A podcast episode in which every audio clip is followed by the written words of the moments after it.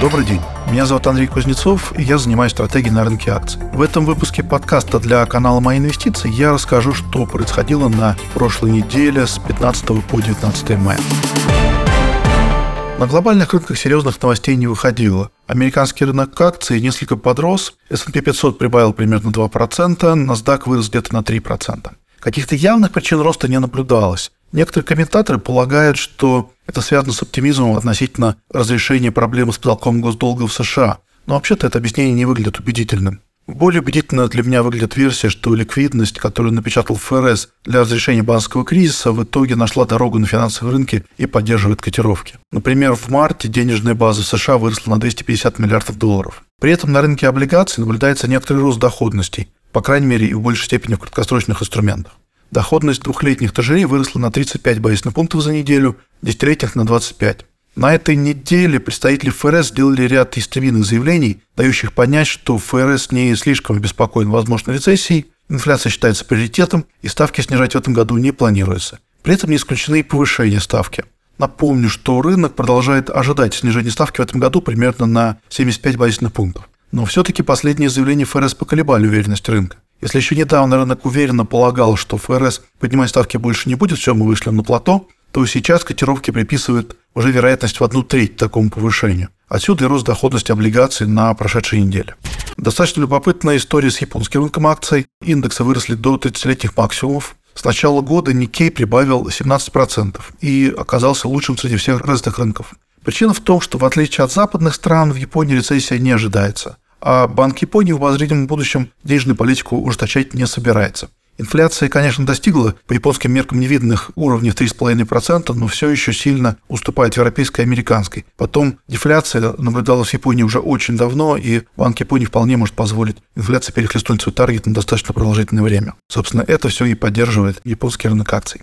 Переходим к Китаю. Макроэкономическая статистика там продолжает не радовать. Темпы после ковидного восстановления в апреле остаются существенно ниже ожиданий. Промпроизводство выросло на 5,6% год к году, но это было против очень-очень низкой базы. Ожидание было, что промпроизводство вырастет на 11%. Розничные продажи выросли на 18%, ожидания были гораздо существенные 22%. Эксперты ожидают, что правительство будет вынуждено отреагировать на такие слабые цифры и начать каким-то образом стимулировать экономику. Либо за счет бюджетного стимула, либо более вероятно за счет снижения ставок норм резервирования. Но пока этого не произошло, и рынки Китая находятся под давлением, в том числе юань а, ослаб и превысил уровень 7 юаней за доллар. Рубль на этой неделе ощутимо ослаб и вернулся к отметке 80 к доллару. Каких-то существенных драйверов для ослабления рубля не наблюдалось. Видимо, эта волатильность вызвана просто тем, что рынок стал очень тонким, и отдельные притоки или оттоки могут так раскачивать курс. И вот мы видим волатильность, когда курс движется на несколько рублей в течение одной-двух недель. Из макроэкономических новостей ВВП России в первом квартале снизился по оценкам Росстата на 1,9%. Это термины год года по сравнению с первым кварталом 2022 года цифры лучше ожиданий, но здесь, конечно, огромную роль сыграл бюджетный стимул. Напомню, в последние месяцы расходы бюджета исполняются существенным опережением плана, дефицит достаточно высок. Это естественным образом поддерживает экономическую активность.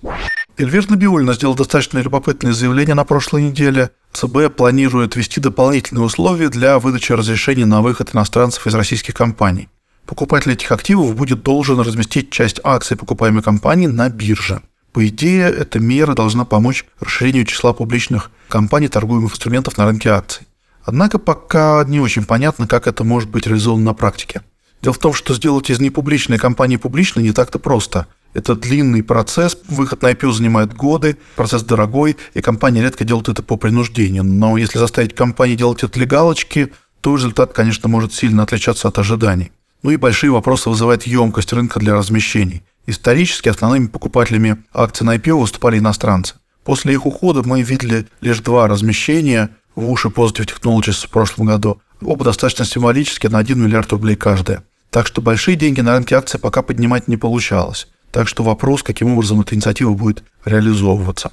Переходя к локальному рынку акций, индекс Мосбиржи прибавил на неделю около 2% на фоне неплохой корпоративной отчетности и роста нефти. Бренд вырос на 3-4% за неделю.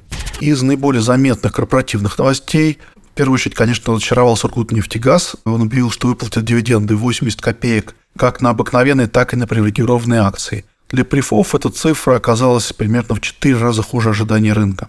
Напомню, что согласно уставу, дивиденды по прифам привязаны к чистой прибыли, но не могут быть ниже дивидендов по обычке. Соответственно, цифра по прибыли, видимо, достаточно не впечатляющая.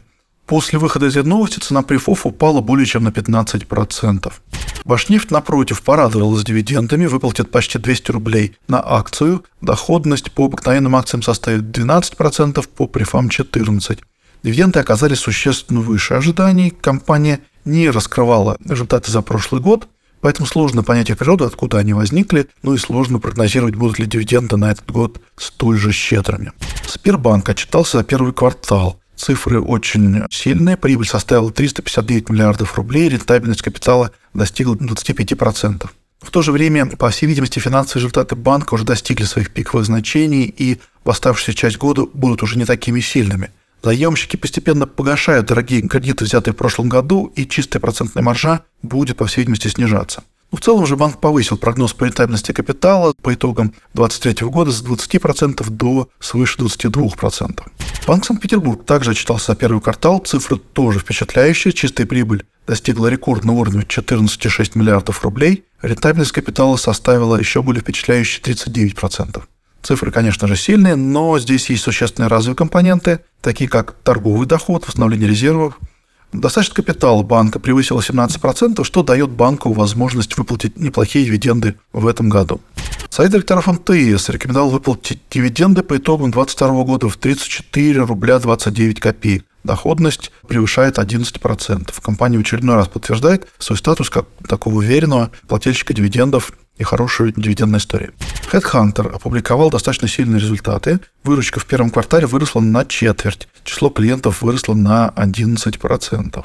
Также интересные новости от Яндекса. СМИ сообщили о возможной покупке контрольного пакета акций. На этот пакет претендуют Олег Перов и Потанин. Акции Яндекса в пятницу выросли на этих новостях более чем на 12%. В секторе удобрений Фосагра отчиталось о снижении выручки на 36% и прибыли на 43% год к году из-за падения цен на удобрения с рекордных уровней начала прошлого года. На следующей неделе компания должна объявить размер дивидендов за квартал. А напротив, решил не выплачивать дивиденды за прошлый год. Пожалуй, это все важные новости, которые хотелось бы осветить в этом подкасте. Большое спасибо и ждем ваших откликов в комментариях. Спасибо, до свидания.